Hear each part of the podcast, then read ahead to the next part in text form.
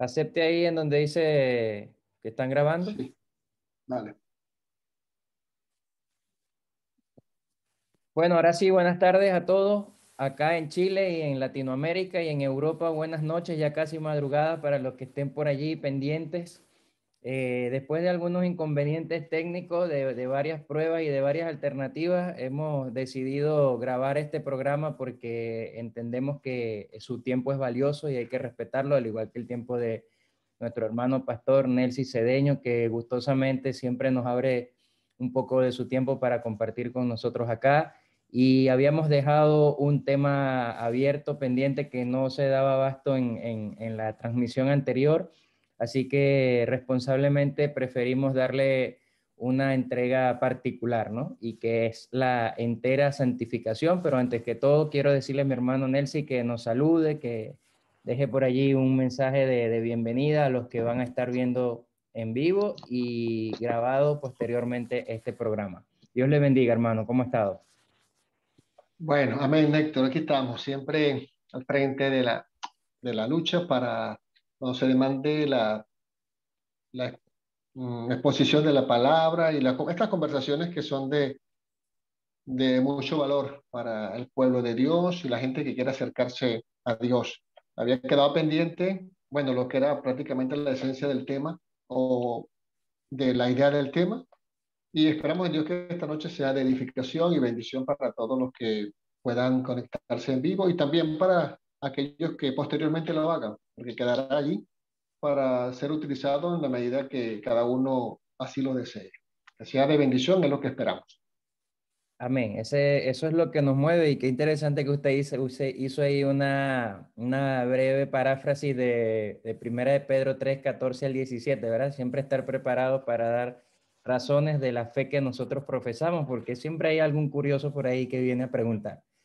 Y creemos en cierta forma que eso los trae el Señor a nosotros y ojalá podamos siempre darle buenas respuestas. Hermano, Amén. así es, este, entera santificación, pero si no es mucho pedir, usted pudiera dar una breve, un breve recuento allí de los dos pasos previos, un santo y santidad, para luego entrar de lleno a la entera santificación. ¿Qué le parece? Sí, es que es, es conveniente porque si la persona se conecta ahora, o ve solamente este, esta transmisión grabada, entonces ya tiene como un, una idea general de todo lo que se ha comentado. Bueno, santo, santidad y entera santificación. En el programa anterior hablábamos muchas cosas, muchos, de muchos temas, mencionamos muchas cosas y quisiéramos ahora precisar algunas, algunos elementos que nos den la base para entrar propiamente en el tema. Bueno, eh, la santidad eh, y el ser santo corresponde a Dios, también atañe a los seres humanos y a las, y a las cosas, como lo decíamos la vez pasada, en función de las definiciones que uno se encuentra eh, de estas palabras, asumimos que algunas van directamente conectadas con Dios, pero por la Biblia, hablar de santidad, santo, corresponde a Dios. Dios es santo. Y Dios es porque es santo, y es santo Dios. Y de allí parte todo, y de allí a, las, a los seres humanos, y de allí a las cosas. Es una cualidad absoluta y fundamental de Dios. Su pureza es absoluta, es inmaculada, su gloria es deslumbrante, es eterna, porque toda la tierra está llena de su gloria. Y, por ejemplo, Isaías 6.3 dice, porque así dijo el alto y sublime, el que habita la eternidad y cuyo nombre es santo. Yo habito en la altura y en la santidad. Ese es Dios. Y para, para el ser humano como, pareciera como inalcanzable, porque el mismo Dios lo dijo en su momento, ¿verdad? No hay quien me vea y viva. Se lo dijo a Moisés en aquella insistencia cuando Moisés estaba diciendo, muéstrame tu gloria, muéstrame tu gloria. Él le dijo, sí, mira, yo pasaré y tú verás muchas cosas a lo mejor, pero no podrás ver mi rostro porque no hay quien me vea y viva. Entonces, allí se pone como inalcanzable, como lejos de nosotros, del ser humano. Y no es así, porque hay se de, aparece entonces la función de Jesús, que es el que viene a, a, establecer la conexión, a establecer el puente y es quien nos va a permitir acercarnos a Dios. Entonces, si queremos acercarnos a Dios y no pasar por la muerte, ya Jesús pasó por la muerte. Entonces, ahora sí nosotros podemos ver a Dios y seguir viviendo, pero a través, a través de Jesús. Esta es la, la manera para nosotros en este, en este tiempo.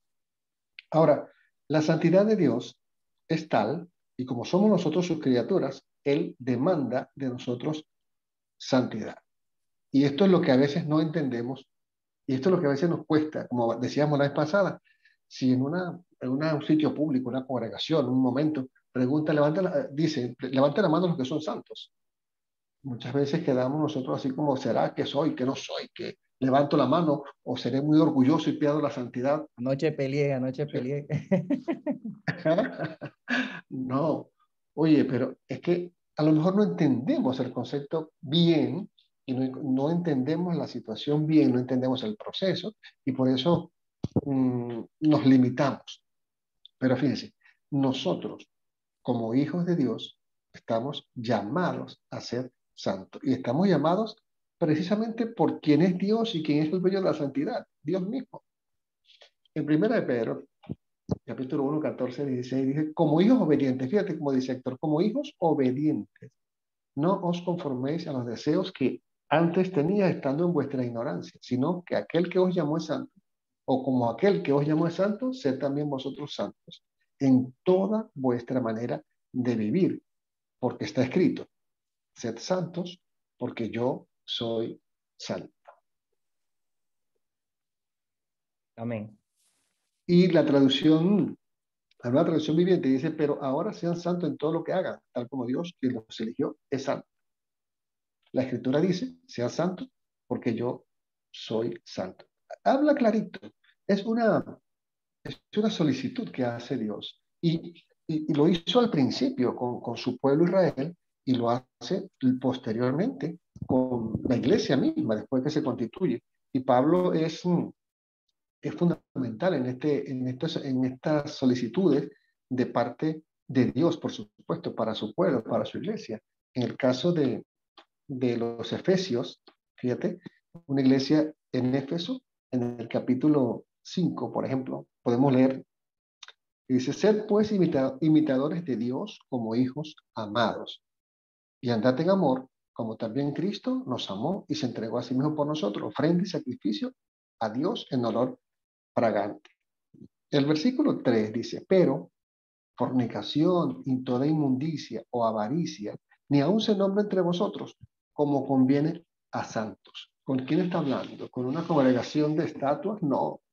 Está hablando con una congregación de gente que se mueve, que entra a un lugar, que sale de ese lugar, que va a sus casas, va a su trabajo y hace su vida normal y natural. Está hablando con personas. Entonces, los está llamando él santos. Porque, como decíamos la vez pasada, la santidad aplica para aquellos que se separan para servir a Dios, que son santos, en el hecho de estar apartados. Pero la santidad también aplica para aquellos que no tienen manchas, que no tienen pecados. Y entonces ahí se, se presenta, pero perdón, yo tengo pecado, porque tengo pecado. Sí, es verdad. Pero no tenemos a Jesús que pagó por nuestros pecados. Si nos acercamos a Él, si confesamos el pecado, Él es fiel y justo para perdonar nuestros pecados y limpiarnos de toda maldad. Si estamos limpios de toda maldad, ¿qué somos, Héctor? Somos santos. Somos santos. Entonces, debemos, debemos nosotros este, tener eso con toda claridad, de modo que podamos decir a la gente sin el mínimo orgullo, sin ninguna pedantería, porque no pertenece a nosotros esa, ese efecto. Nosotros somos, somos los objetos de ese efecto, digámoslo así. Pero eso pertenece a Dios y siempre damos gloria a Dios por eso, que a pesar de mí, Dios me amó. A pesar de lo que somos, Dios nos ama. Pero viene entonces la parte como que es la, el remate del asunto, que, que viene después.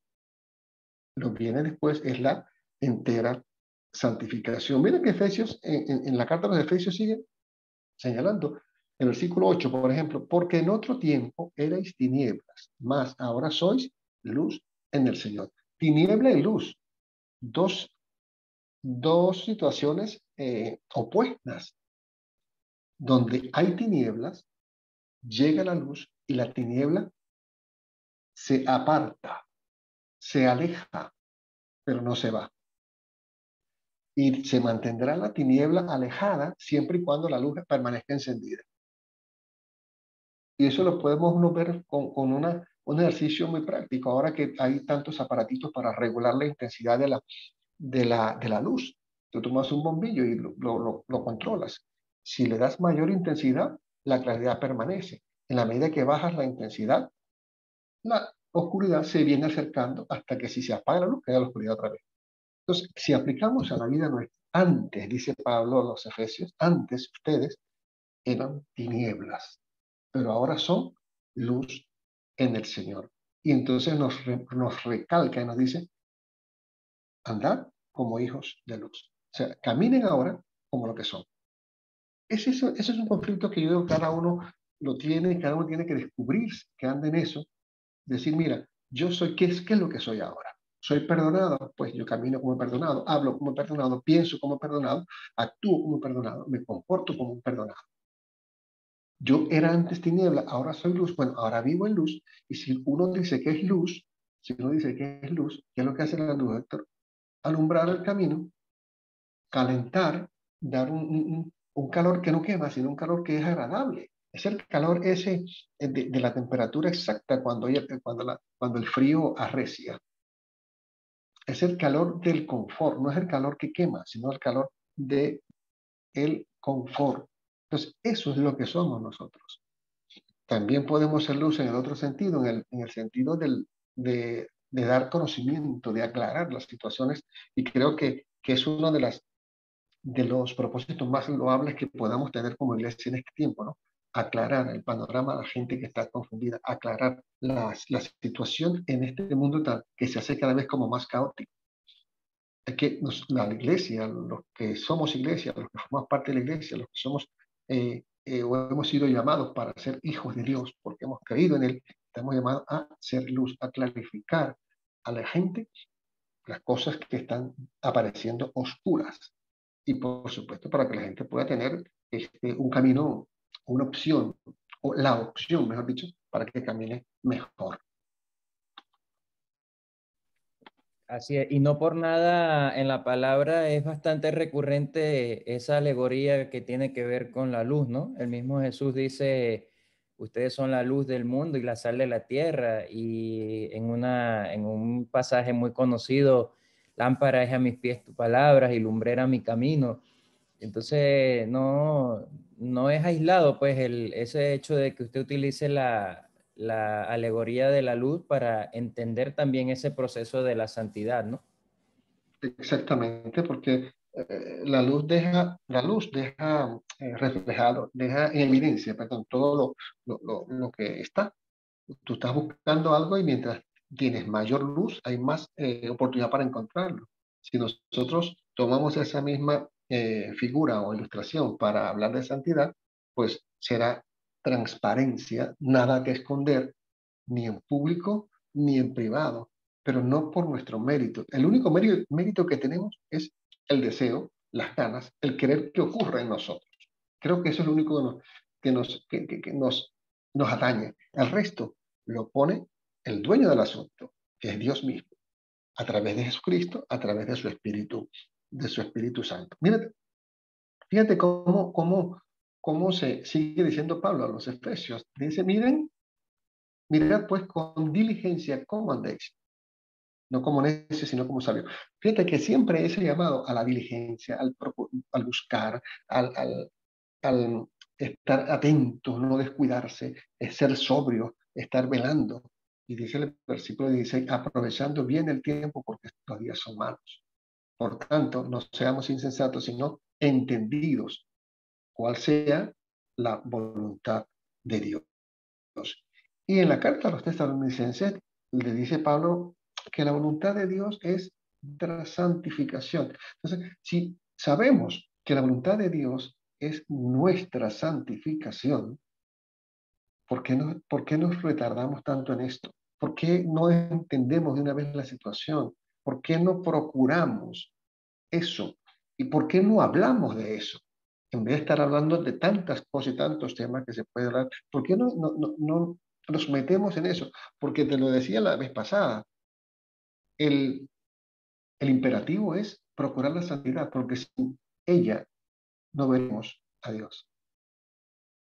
Eso lo dice la carta a los hebreos, ¿verdad? Sin santidad nadie verá al Señor. Y si la iglesia, si el fin último de la iglesia es estar en la presencia de Dios para, para estar eternamente con Él, si lo que queremos es llegar a eso, no hay otro camino sino buscar la santidad, porque a través de la santidad es como podemos ver al Señor. Y eso lo comentamos la, la vez pasada.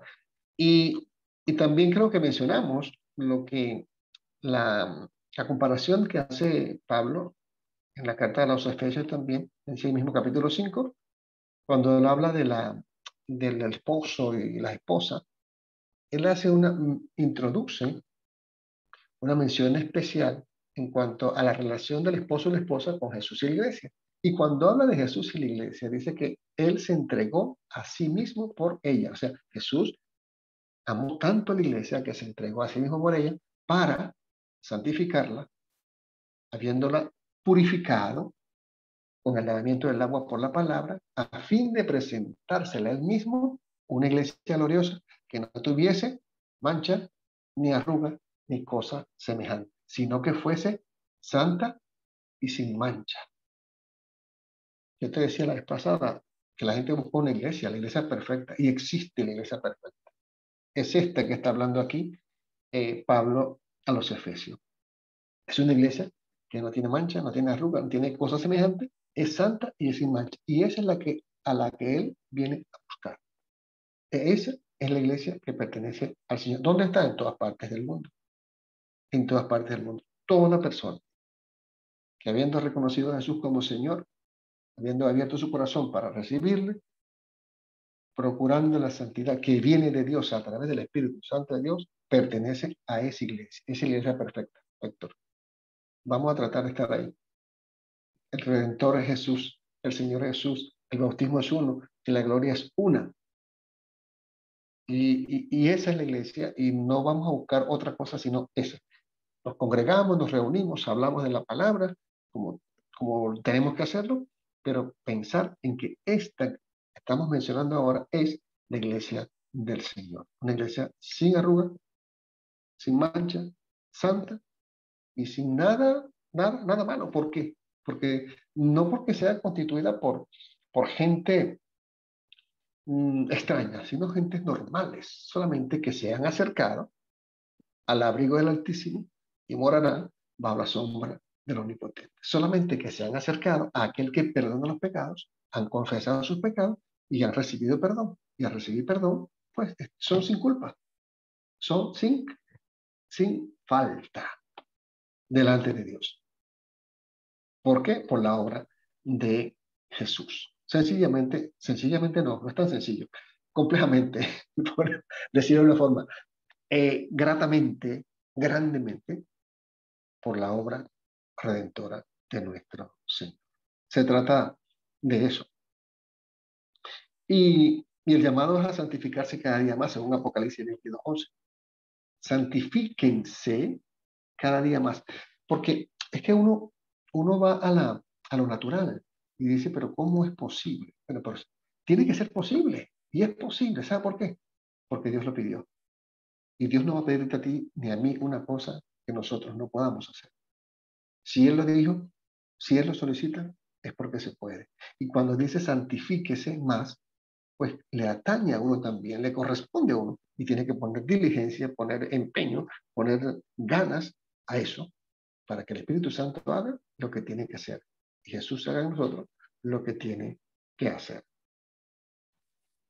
Amén, hermano. Yo creo que es bastante claro eh, la Biblia en respecto a eso y, y de verdad que, que, es curioso que haya, haya, tanta, tanta desaveniencia con respecto a ese tema, ¿no? Y no porque seamos capaces o porque quizás eh, eh, yo creo que nos vamos a ir de este mundo todavía con un amplio trayecto por recorrer en el aspecto de la santidad.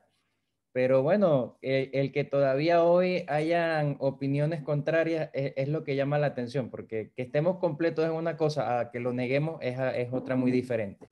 Y quiero preguntarle allí en, en, una, en una línea un poco más histórica, si se quiere, porque puede parecer eh, un poquito pretencioso de parte nuestra que nosotros digamos que la entera santificación es una teología wesleyana. Más o menos, ¿de dónde viene ese asunto? Que usted y yo lo sabemos, pero para que los que nos van a escuchar tengan una idea. Y lo otro sería, asociado a esa pregunta, eh, eh, ese, ese proceso de entera santificación, o más bien, hablamos de que es un, es un aspecto, es una línea histórica o, o es una doctrina que a nosotros, nosotros la, la, abrazamos como por la parte histórica de nuestras raíces. Pero creo, ¿está usted de acuerdo que eso debe ser una, un eje transversal en toda la fe cristiana? Mira, eh, la historia de la, de la, iglesia está marcada por, por eventos eh, importantes por situaciones de la iglesia misma. Desde el comienzo de la, de la iglesia, desde el comienzo de la iglesia, este, siempre ha habido eh, situaciones en que la iglesia tiene que ser movida, tiene que ser sacudida, eh, para que la iglesia cumpla el propósito para lo que la iglesia fue, para el cual la iglesia fue constituida. El propósito de, de la proyección de la palabra.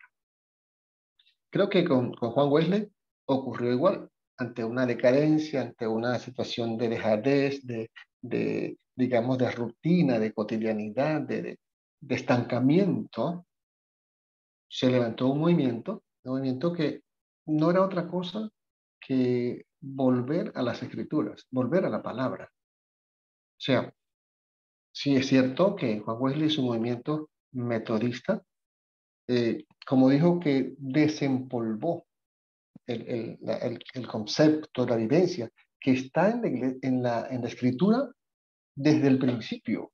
O sea, no es propiedad de la iglesia wesleyana o la iglesia metodista o la iglesia metodista libre o la iglesia del Nazareno, las iglesias que, que han hablado de los movimientos de santidad.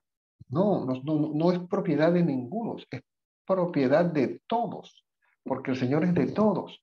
E, e, es, es una cosa eh, que es una doctrina, es verdad, es una doctrina distintiva de la iglesia metodista wesleyana, es, es posible porque fueron en su momento que dieron como un empuje nuevo al asunto, solamente para traerlo otra vez al tapete, para traerlo otra vez a la palestra, para traerlo otra vez al, ruedo, como se dice. Pero la santificación está allí, Héctor, está allí desde, desde que Dios eh, comenzó a tratar con su pueblo. Así que para nosotros no es una, una opción, para el creyente no es una opción ser santo o no, o, procurar la entera santificación, o, lo que llaman eh, la llenura del Espíritu, como también se ha llamado, o, bueno, otros nombres que se le ha dado, pero no, no, se trata de un mandato de Dios para todo su pueblo, el que debe ser seguido por cada uno de nosotros, porque una cosa que nos debe identificar es eso, ser santos porque pertenecemos a Dios como un pueblo santo. Es el mismo llamado que se le hizo al pueblo de Israel, es idéntico, el mismo llamado que se le hace a la iglesia de, de hoy en día. Entonces, no, no es que se pretenda, por ejemplo, no, que el evangelismo es real lo han asumido la, la, corriente de la iglesia tal. No, el evangelismo es para todos, de la misma manera. Y si algún grupo se ha destacado en eso, pues hay que imitarlos a ellos en eso y, volver al evangelismo tal cual. No, no, que los dones eh, y las manifestaciones del Espíritu Santo le corresponden al movimiento tal, no son a ningún movimiento es a la iglesia de Cristo, a quien le corresponde todo lo que Cristo, lo que el Señor nos ha entregado, le corresponde a todo, a toda la, la iglesia. Entonces, se trata de eso, de entender que no le pertenece a nada, a ningún grupo, ni a ninguna iglesia, ni a una organización, sino que le pertenece propiamente a la iglesia del Señor. Y lo que hizo Wesley, bueno, lo, lo hizo en su momento, y quedó para la iglesia. De ahí en adelante, todo, todos volvamos a la escritura, porque es un tema bíblico y, y no solamente tampoco mm, corresponde al, al, Antiguo Testamento, porque en el Nuevo Testamento, en la carta de los tesalonicenses, está el versículo que digo que es el que, el que encierra eh, de la mejor manera, la manera total, es la, la, el asunto de la entera santificación. Y ya estamos hablando de, de, de esto, ¿no? Cuando dice Pablo a los tesalonicenses que el mismo Dios de paz os santifique por completo. Lo has escuchado, ¿verdad?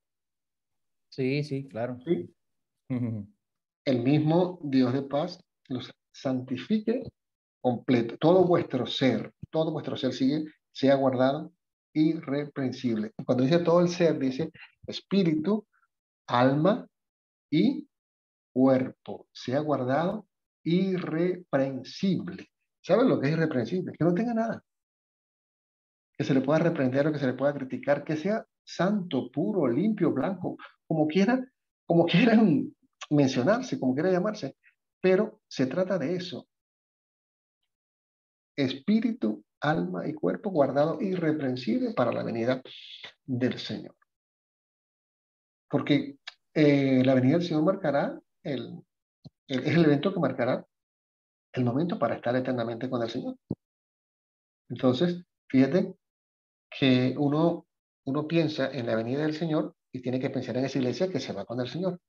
Y se están diciendo que el mismo mm, Dios nos santifica completamente y todo nuestro ser guardado irreprensible es una santificación completa y todo nuestro ser, lo que somos, el espíritu, el alma y el cuerpo, irreprensible para encontrarnos con, con el Señor.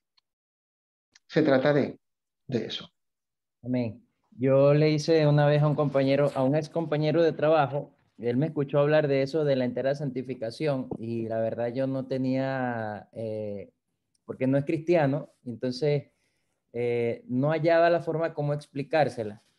Y total que la forma que el Señor me, yo siento que fue el Señor pues que me dio esa, esa estrategia, fue decirle que, porque él me hablaba de que él sabe que aún cuando él no es cristiano, él sabe que nosotros estamos, somos pecadores todos los días y casi que todas las horas y posiblemente todos los minutos.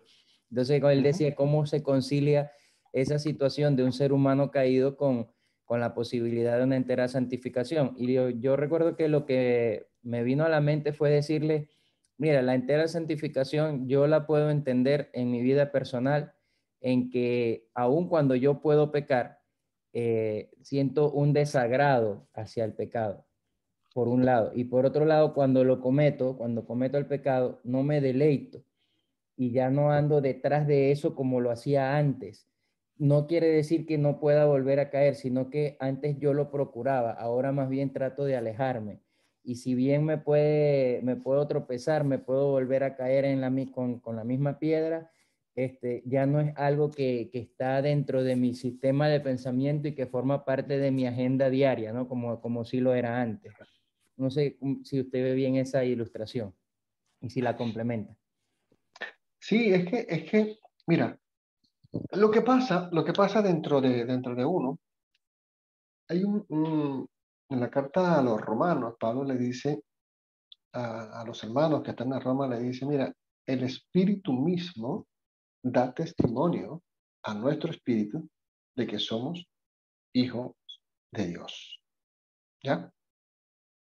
Entonces, ¿qué significa eso? Que es una, una conexión, un contacto entre, entre nosotros, seres humanos caídos, como lo, como lo quieran llamar, eh, pecadores, pero acuérdate que el, efecto de Jesús es, es, fundamental en este asunto. Él vino a restablecer la comunión con ese ser caído. Él no vino a buscar santos, él vino a santificar, él vino a perdonar. Entonces, lo que pasa es que nosotros a lo mejor le damos eh, una, una, connotación muy, muy alta y eso tiene que ver mucho también con la forma como hemos sido eh, educados o formados. Un Dios altísimo, inalcanzable, pues hay que romper con eso. El Dios es accesible, es alcanzable. Porque se hizo humano, Héctor, se hizo humano. Eso es una cosa de Dios.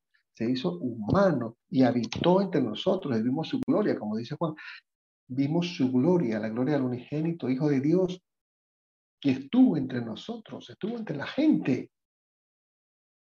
Y cuando le preguntaron por el Padre, cuando Felipe pregunta, Señor, muéstranos al Padre. Pero Felipe, tanto tiempo que ando con ustedes y todavía no me conoce. O sea, era Dios mismo entre nosotros, restableciendo, restableciendo la comunicación. Y luego que nosotros recibimos eso por la fe, una fe que no es nuestra, sino que viene de Dios también, una fe, entonces sentimos que Dios nos ama, nos ama de manera absoluta y sin reserva. Que Cristo murió por nuestro pecado, lo aceptamos y lo recibimos y lo vivimos y lo sentimos y lo decimos, lo comunicamos. Y ese Espíritu Santo, que es puesto en nosotros, porque acuérdate que Jesús lo dijo en San Juan 14, cuando dijo, mira, tengo que irme, le decía a los discípulos, yo me voy, pero si yo no me voy, el consolador no viene vendré a vosotros. Entonces, fíjate que él está diciendo, yo me voy, pero vendré a vosotros. El mundo no conoce al, Espíritu Santo, pero ustedes sí, porque mora con ustedes y morará en ustedes. Esas, esas, esas palabras de Jesús le dicen, mira, yo me voy, pero vengo. Vengo en espíritu ahora. Espíritu Santo ahora con nosotros, es Dios mismo completamente en nosotros para cumplir la obra, para completar la obra en la humanidad. Nosotros, como te dije al principio, somos los objetos, los depositar, los, sí, los depósitos de, esa, de, de eso tan sublime, tan inmenso. Entonces, si sé que Dios me ama, si sé que Él perdonó mis pecados, ahora debo vivir como hijo de Dios. Es lo que me corresponde a mí. Debo vivir con la gratitud de un hijo no voy a vivir como, como, como, como un esclavo que tiene que cumplir cosas porque hay que cumplirlo, porque si no es castigado, si no es maltratado. No, viviendo con la gratitud de un hijo. Que hay hijos malagradecidos, es verdad. Es verdad, eso es, bueno, eso también está en el mundo, pero a nosotros nos corresponde vivir como hijos agradecidos por lo que se ha hecho por nosotros. Él mostró todo su amor para con nosotros, para romper esa distancia que había, porque hubo distancia mm, después, después de la caída, pero que se restableció cuando se establece el pueblo de Israel. Por supuesto, aparecen los sacerdotes, que son los mediadores entre el pueblo y Dios, los guías del pueblo. Fíjate cómo lo hacía Moisés, cómo lo hizo Moisés. Cuando tuvo que conducir al pueblo, Moisés hablaba con Dios le transmitía al pueblo. El pueblo oía el sonido, veía el resplandor, pero no tenía esa, esa, esa conexión como directa. La conexión se hizo directa después de la muerte de Jesús, cuando el velo del templo se, se rasgó de arriba abajo y ya entonces sí hay entrada directa al lugar santísimo. ¿A través de quién? Del sacrificio de Jesús. Y eso es para ti, eso es para mí y todo el que quiera acercarse en fe Buscando al Señor lo va a encontrar. Buscando al Señor lo va a encontrar. Buscándolo ahora que se puede encontrar. Porque llegará un momento que se acabará el asunto, ¿no? Porque esto se va a terminar. Esto se va a terminar. Entonces, mientras hay oportunidad, hay que seguir diciendo que Dios está accesible a todo aquel que desea encontrar. El que se acerca a Él encontrará oportuno socorro. Amén, hermano. Eso es, justamente tengo ese versículo en, en mi estado de WhatsApp hoy, ayer y hoy. Creo. Vale. Eh, eh, es bastante común para mí que usted sabe que yo me muevo un poquito en las redes sociales y este, le hago esta pregunta con, con, toda la responsabilidad porque yo sé que usted en, la primera parte de su etapa como cristiano se formó en una iglesia bautista. Y es qué bueno tenerlo porque usted nos puede dar las dos caras donde posiblemente está el error que se comete en, en dos ámbitos, ¿no? Y quiero relacionarlo desde un extremo hasta el otro. En un extremo está el que, bueno, este, soy elegido y no importa cómo yo me comporte, yo igual voy a ser elegido. Y, vale para el bueno y para el malo, ¿no? O entre comillas para el bueno, porque ahí se mete también a Judas pobre Judas, yo creo que yo debería tener una entrevista con él. Eh, porque también se dice que Judas fue seleccionado para el mal, pero entonces se le quita a él toda la posibilidad que él tenía para decidir hacer el bien. Y más allá de haber podido hacer el bien, de, luego en vez de, de, de, hacer lo que hizo, ah, podía todavía arrepentirse. Creo que ahí es donde estaba la, el meollo del asunto. Y en el extremo contrario, entonces está el que, bueno, pues casi que no puedo ni respirar, ¿no? Y siempre me viene a la mente los menonitas, que se apartan a una montaña por allá donde no se contagien con nada porque su santidad es exclusiva. Pero al fin y al cabo se saben de historias donde también han caído en, en problemas de moralidad. Entonces, ¿cómo, cómo, cómo se congenia todo este tema? Y, creo que en el centro está lo que llaman el molinismo, yo no lo conozco muy a profundidad, pero creo que es el que da como que el, matiz más, más aceptable, ¿no? De las dos cosas, porque verdaderamente la gracia de Dios está allí y nosotros no hacemos nada para merecerla. Pero aun cuando nosotros no aportamos a nuestra salvación, y lo hablábamos también en la conexión anterior, este, tenemos una responsabilidad con esa, esa joya que se nos entregó que nosotros llamamos salvación no porque le podamos agregar ni porque le podamos quitar, sino por lo que yo creo que usted lo comentaba ahorita, por ser hijos agradecidos, hay una responsabilidad que, mostrar hacia eso. Bueno, primero, primero te aclaro que mi formación eh, anterior a, pertenecer a la Iglesia Metodista Libre no fue bautista. Eh, fue una iglesia libre eh, que yo creo que tenía, dejaba en, libertad a las personas para, para que fijaran posición en cuanto al asunto que me plantea de las dos corrientes, eh, que son dos teologías inmensas, grandes, cada una con su, con su basamento, cada una con su, con su base bíblica, y que si tú colocas la palabra eh, la palabra clave, allí en la internet vas a encontrar estudios miles que nosotros no alcanzaríamos a, a, a, tocar ni siquiera en, en, un 20% en el poquito de hora tiempo que tenemos para esto. Esto yo me voy a lo, más práctico y lo más sencillo. Sí, si el asunto fuese que yo recibo lo que recibo de Dios y punto, y que ya los escogidos están escogidos, los seleccionados están seleccionados, la iglesia no tiene por qué predicarle a nadie porque pierde su tiempo. Eso se me ocurre a mí, Nelson Cedeño, ahora.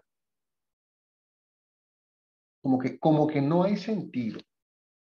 Porque, ¿para qué? No? Si al fin de cuentas ya el salvo está salvo y el perdido está perdido. Si fuese así, este, esa cantidad de llamados que Dios hace, que Dios hace desde el pasado hasta el día de hoy en la palabra, pareciera que tampoco tiene mucho sentido. El pasado, eh, el llamado, digo, a, por ejemplo, Isaías, Isaías capítulo 1. Isaías capítulo 1. Estemos a cuenta, dice el Señor. Estemos a cuenta. Si vuestros pecados fuesen como la grana, serán emblanquecidos, ¿verdad? Como la nieve. Si fueran rojos como el carmesí, vendrán a ser como blanca lana. Y dice en el versículo 19 que si ustedes quieren y oyen, comerán el bien de la tierra. Si no quieren y fueran rebeldes, serán consumidos a espada porque la boca de Jehová lo ha dicho. Fíjate, si ustedes quieren y oyen, comerán el bien en la tierra. Pero si no quieren y son rebeldes, serán consumidos a espada, porque la boca de Jehová así lo ha dicho. Eso es en el pasado, me dirían, me pudieran decir este, algunos, ¿no? Esto es en el pasado. Ley, pueblo de Israel. Pero ¿qué pasa con el Nuevo Testamento? Por ejemplo, la carta la segunda carta de Pedro. Cuando Pedro señala y dice en el capítulo 3, versículo 10, pero el día del Señor vendrá como ladrón en la noche, en el cual los cielos pasarán con gran estruendo y los elementos ardiendo serán deshechos y la tierra y las obras que en ellas hay serán quemadas. Después dice, puesto que todas estas cosas han de ser desechas, ¿cómo no debéis vosotros andar en santa y piadosa manera de vivir? O sea, ustedes saben, le está diciendo a hermanos, esto es a hermanos, ¿cómo es que ustedes nos van a tratar o no deben andar en una manera de vivir santa y una manera de vivir piadosa? Esperando y apresurando para la venida del, día de, de Dios, en el cual los cielos encendiéndose serán deshechos y los elementos ardiendo serán quemados y se fundirán. Fíjate, pero nosotros esperamos, según su promesa, cielo nuevo y tierra nueva en las cuales mora la justicia de Dios. Eso es para quienes, para los que siguen a, Calvino o los que siguen a Arminio. Eso es para el mundo, para todo el mundo. El que se ha acercado a Dios. Nosotros esperamos, según la promesa del Señor, cielo nuevo y tierra nueva, ¿verdad? En la cual mora la justicia de Dios. Y el versículo 14, que nos ayuda un poco a esto, dice, por lo cual, oh amados, amados hermanos, bautistas, wesleyanos, presbiterianos, todos hermanos, estando en espera de todas estas cosas, procurar, escucha esto, Héctor, con diligencia, procurar con diligencia. ¿A quién le toca?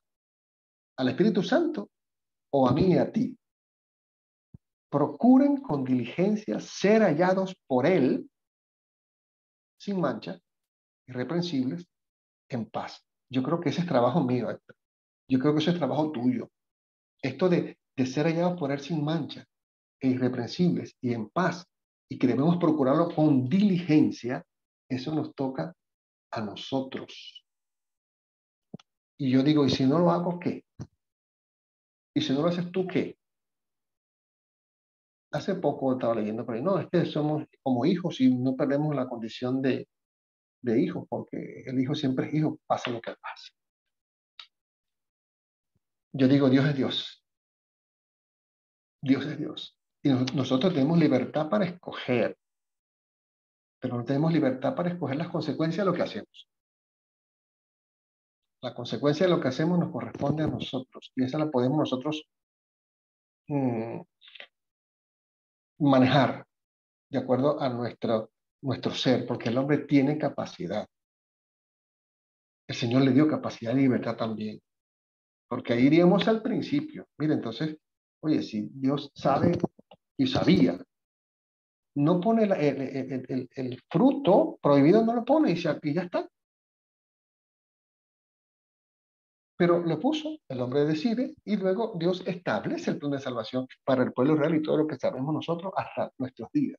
Y hasta que Cristo aparece y, y trata de resolver la situación del ser humano.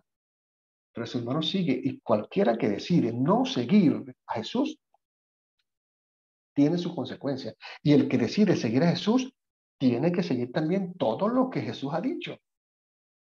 Por su fruto lo conoce. Fruto es la evidencia de lo que hay en el árbol. ¿De qué está hecho el árbol? Fruto de mango, pare mango. Fruto de cristiano, debe parir algo que identifique a un cristiano. No puede ser cualquier cosa. Debe ser cristiano. Y cuando hablamos de ese parir, es cuando la santidad se ha apoderado del ser, cuando lo ha buscado con, con insistencia, con pasión, con deseo, lo busca, pero no porque él se la merezca, sino porque Dios la tiene y quiere dársela. Y tú hablaste, mencionaste Judas. Pobrecito Judas, dirán algunos, no tuvo opción. Cuando Jesús lo ve en el último instante, yo siempre, siempre hago mención de este, de este evento, cuando Jesús lo mira, viene él delante de la gente que viene a apresarlo y Jesús lo sabe, o es que Jesús no lo sabía. Jesús le dijo ve, vamos, despiértese que ya es la hora. Y cuando viene Judas de frente, ¿qué le dice Jesús? ¿A qué has venido, amigo? Es tu oportunidad de, de llorar aquí decir yo venía a... Yo estaba pensando esto, yo hice esto. Y no, no fue así. Él tenía su plan ya listo. Porque entonces puede decir alguno, no, pero es que si no, eh, si no lo hace Judas se pierde. No, no, no, si no lo hace Judas, lo hace otro. si no lo hace Judas, lo hará otro. Porque Pedro también lo negó, y lo negó no una vez, sino tres veces. Pero cuando se vio confrontado con la realidad, ¿qué pasó? Lloró amargamente. Y ese lloro amargamente lo conoce Dios, lo conoce Jesús. Y por eso a Él le da la responsabilidad de apacentar, de cuidar, de vigilar la grey en el momento que Jesús va a abandonar la tierra. Y por eso le da esa inmensa responsabilidad. Entonces, las dos doctrinas de cómo serán las cosas. Mira, está también la otra, esto te la menciono, para, que si, que si la iglesia estará o no estará en la gran tribulación. Mira, eso es, un, eso es grande, eso es inmenso, eso es para pasar horas en esto. Pero, ¿qué perdemos nosotros? ¿Qué perdemos nosotros? Es mi, mi, mi pregunta, mi, mi, o sea, me aporte sencillo a esto. ¿Qué perdemos nosotros? Digamos, digamos que la iglesia pasará por la gran tribulación. ¿Ya? Y que no hay arrebatamiento como tal. ¿Qué perdemos nosotros si creemos en el arrebatamiento? Y, es el arrebatamiento eh, eh, efectivo.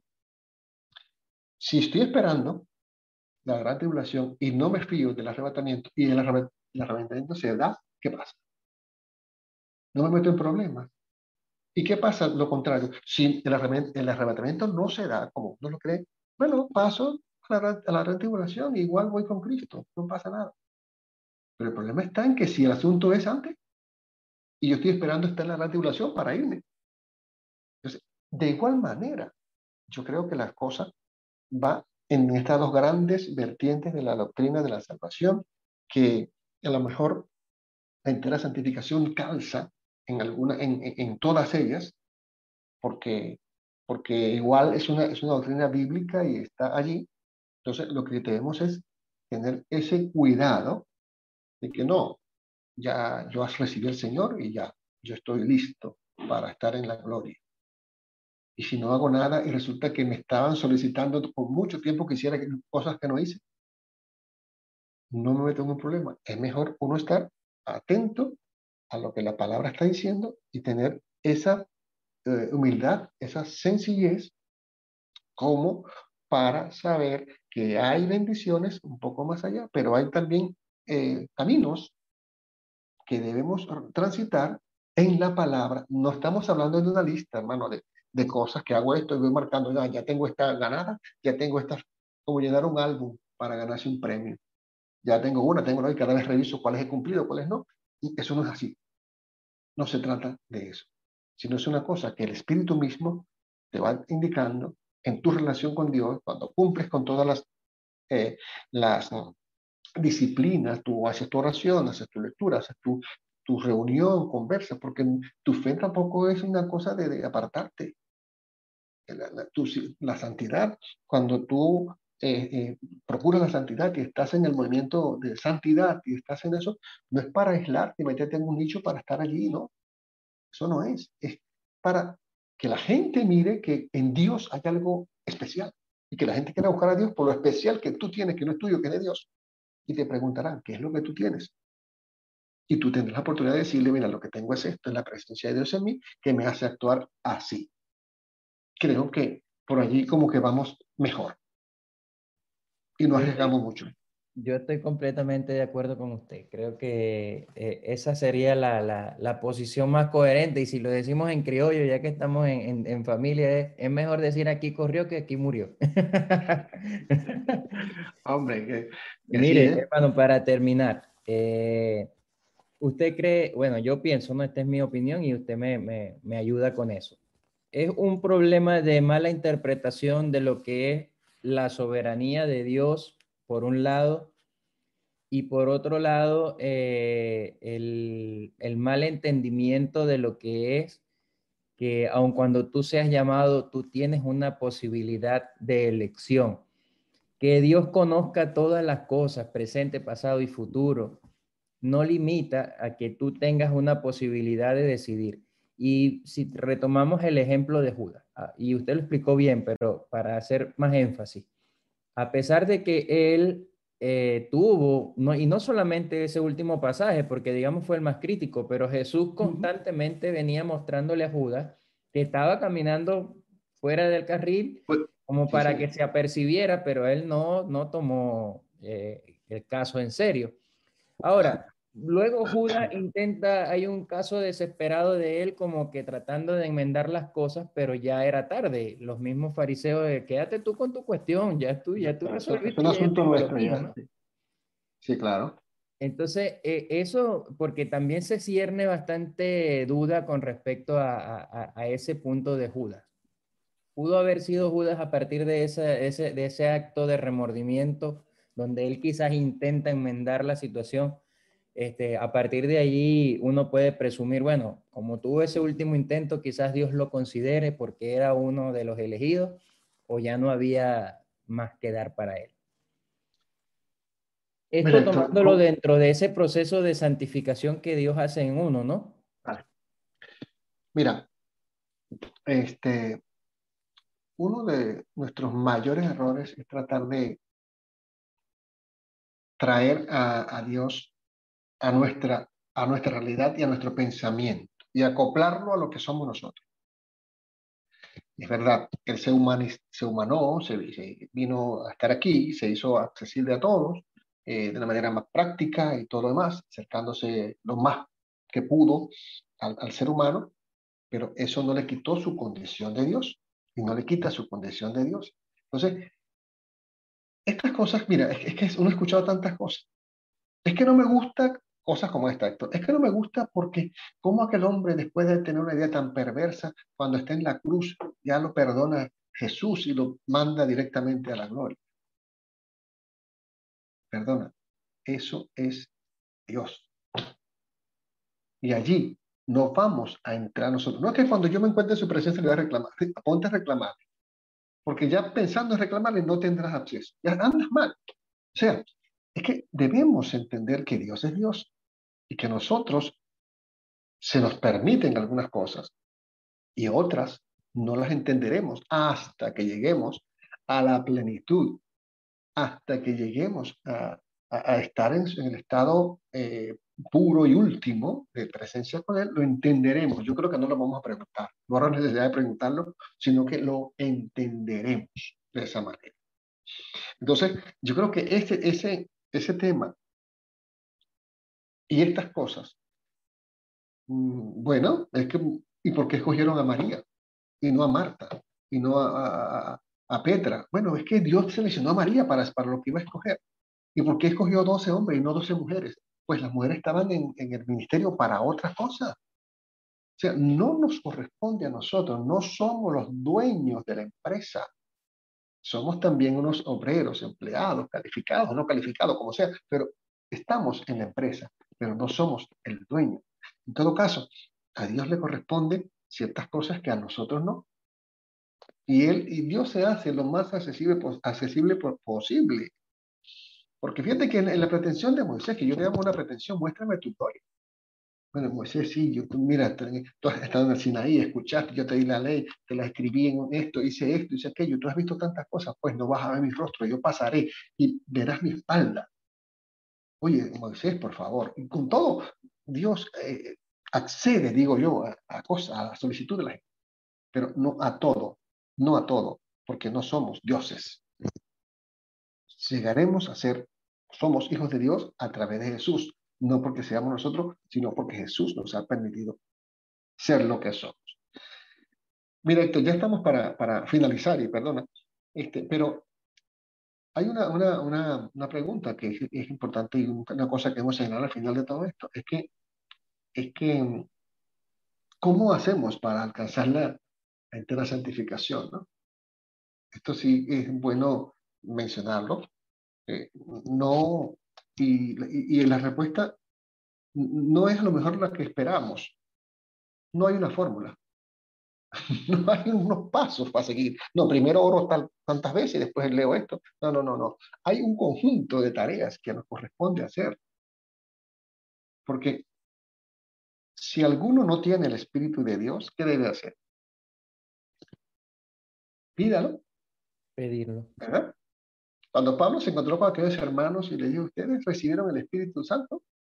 Aquellos hermanos dijeron, ni siquiera hemos escuchado que existe Espíritu Santo. Es posible que hoy o cuando alguien vea este material, diga, pero esto existía. Pues sí, existe. La entera santificación existe.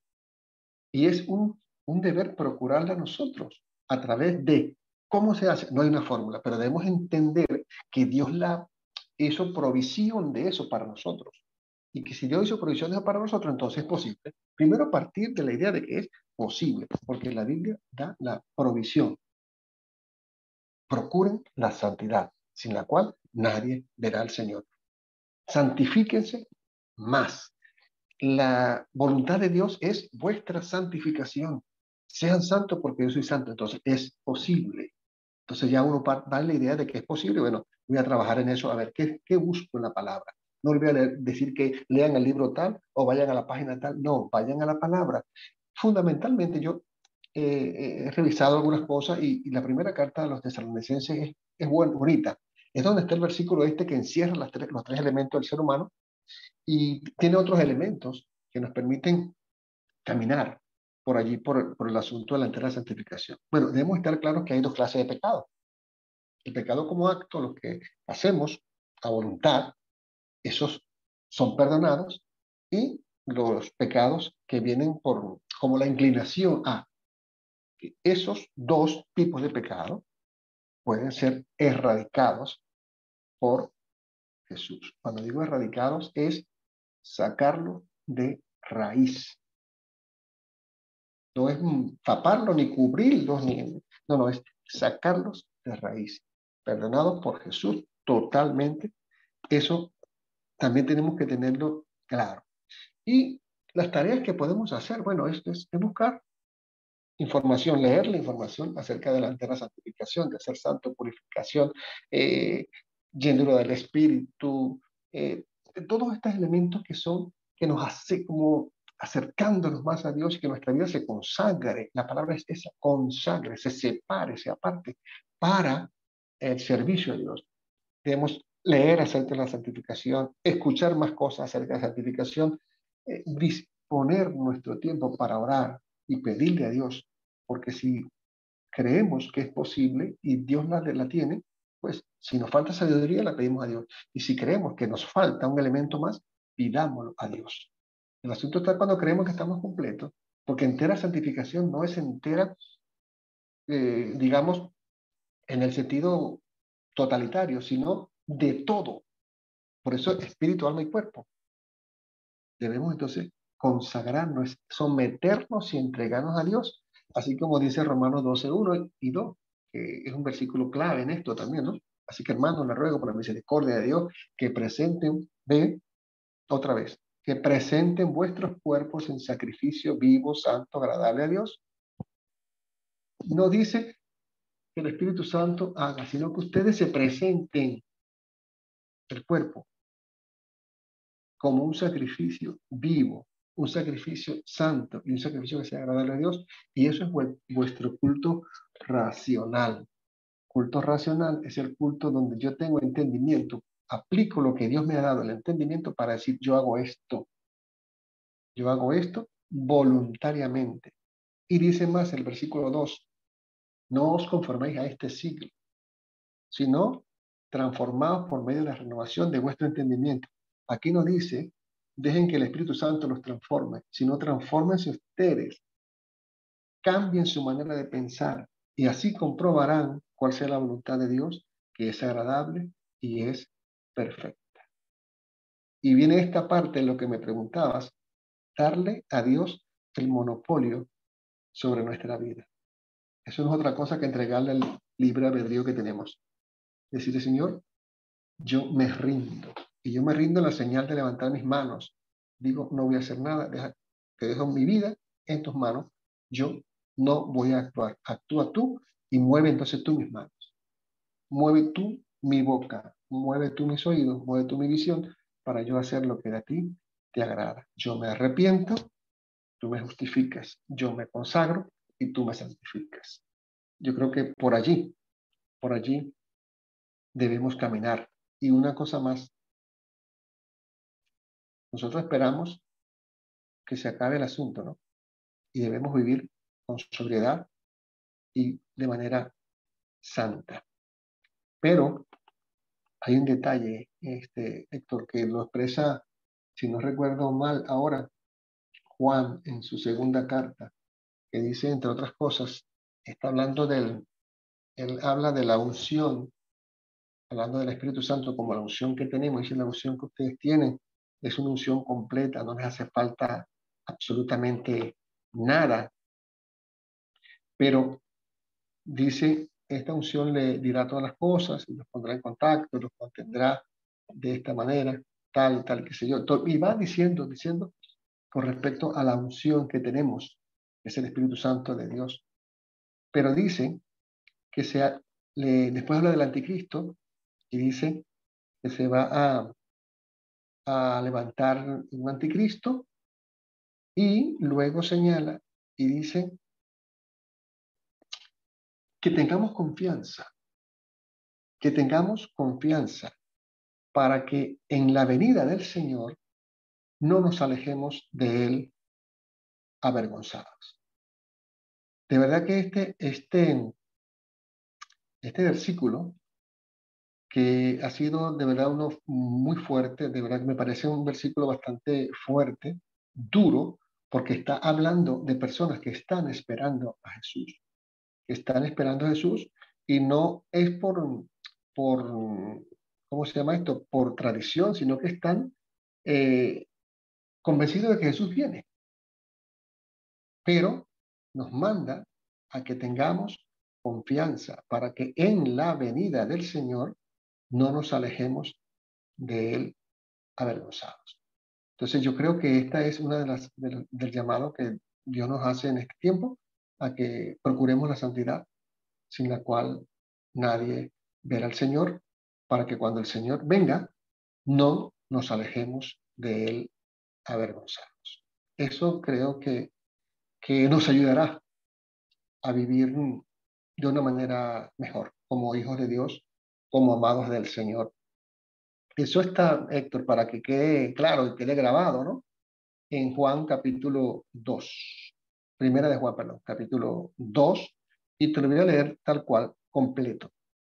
20, mm, el 27 y el 28. Y con esto podemos terminar. Dice, pero vosotros, vosotros, eres tú, Héctor, soy yo, y somos todos los que estamos en el Señor. Tenéis la unción del Santo y conocéis todas las cosas. El versículo 27 dice, pero la unción que vosotros recibisteis de Él permanece en vosotros.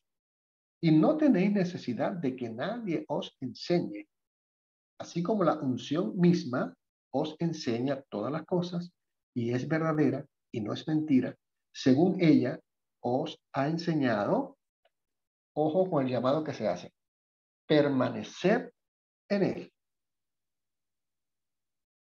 Y el versículo 28, aquí cerramos. Y ahora, hijitos, permanecer en él, para que cuando se manifieste tengamos confianza, para que en su venida no nos alejemos de él avergonzados. Yo dejo eso ahí en su venida, que puede ser con un arrebatamiento, puede ser cerquita de la gran tribulación o puede ser en la gran tribulación, cuando el Señor venga. Tengamos confianza para no alejarnos de Él avergonzado. ¿Y cómo tendremos confianza? Si hemos permanecido en Él.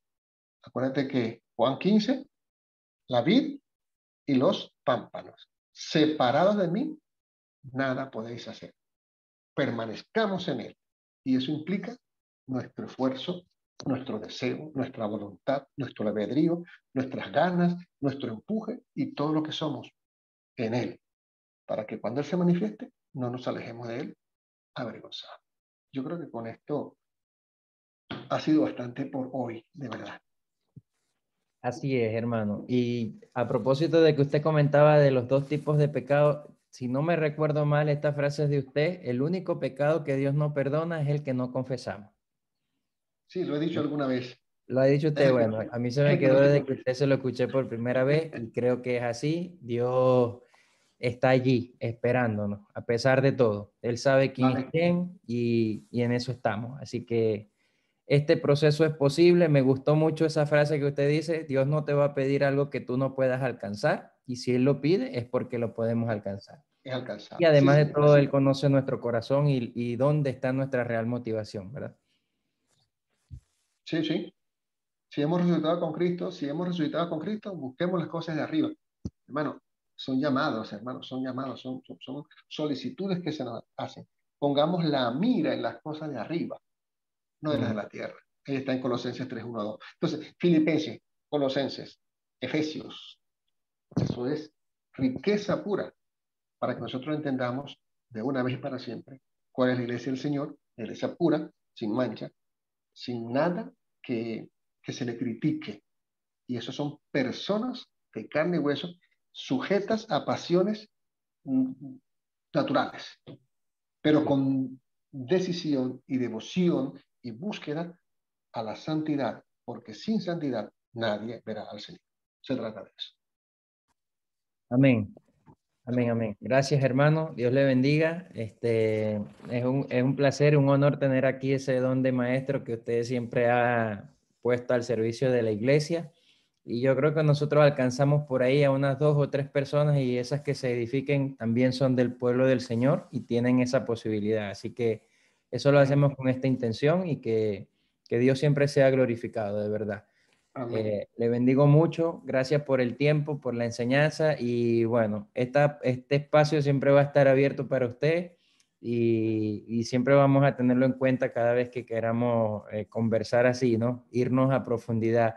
Eh, usted sabe que yo ando ahorita en un, eh, estudiando un poco más sobre apologética, pero en estos días el Señor me, me, me confrontó y decía, ¿y dónde están las cosas básicas? ¿Dónde está la, lo esencial que necesitamos para, para, el pueblo? Y bueno, tengo que volver también yo a retomar algunas cosas. Y con Julio tenemos un, programa, un programa que se llama Volver a la Escritura, es, es fundamentalmente sobre la Biblia. Pero estas cosas siempre hay que repasarlas. Y creo que se lo decía también la vez pasada. Pedro decía, aunque ustedes sepan estas cosas, yo no voy yo a... no dejaré de decírselas. Exactamente. Así se trata de eso. Eh, sin, se puede hacer una cosa, Héctor, sin dejar de hacer la otra. O sea, no está mal profundizar en todos los temas de la, de la, de la palabra, pero eso eh, en, la, en, la, práctica es como, es como las matemáticas, hermano. Las matemáticas son, son bueno, extensas, extensas y cosas que tú no entiendes y todo lo demás. Entonces, pero no puedes irte allá, o, debes irte allá, pero no puedes abandonar que dos más dos son cuatro. ¿Ya? Entonces, si tú vas avanzando en toda esa cantidad de operaciones que existen, va bien. Pero cuando te pregunten cuánto es 4 por 5, usted no puede estar sacando calculadora. Y, no, no, ya lo tienen que tener allí para que para lo práctico, para la vida cotidiana, si un porcentaje, si es una cosa, una regla de tres, simple. O sea, la vivencia diaria, aunque tú sabes una cantidad de cosas, pero la vivencia te ayuda al, al, día a día. Entonces, muchas veces, es verdad, muchas veces en, el día a día estamos tan aplazados como, como que es que es triste. Pero entonces vamos, sin dejar de hacer una cosa, vamos también haciendo lo otro. Y creo que así vamos cubriendo todo, todo el espacio. ¿eh? Amén. Entonces, bueno, de verdad, muy agradecido de Dios por, por ti, por lo que haces. Y bueno, la bendición de Dios para ti y todas las personas que, puedan, que se hayan conectado hoy y todos los que van a ver esta, esta transmisión después, que sean bendecidos, es lo que queremos. Y que busquen a Dios mientras pueda ser hallado. Y que lo llamen ahora que está cercano. Amén. Porque Él tiene grandes cosas que entregarnos. Así es. Amén, hermano. Dios le bendiga. Muchas gracias. Hasta la próxima. Que esté muy bien. Saludos. Igualmente para ti y los tuyos. Dios te guarde y te bendiga.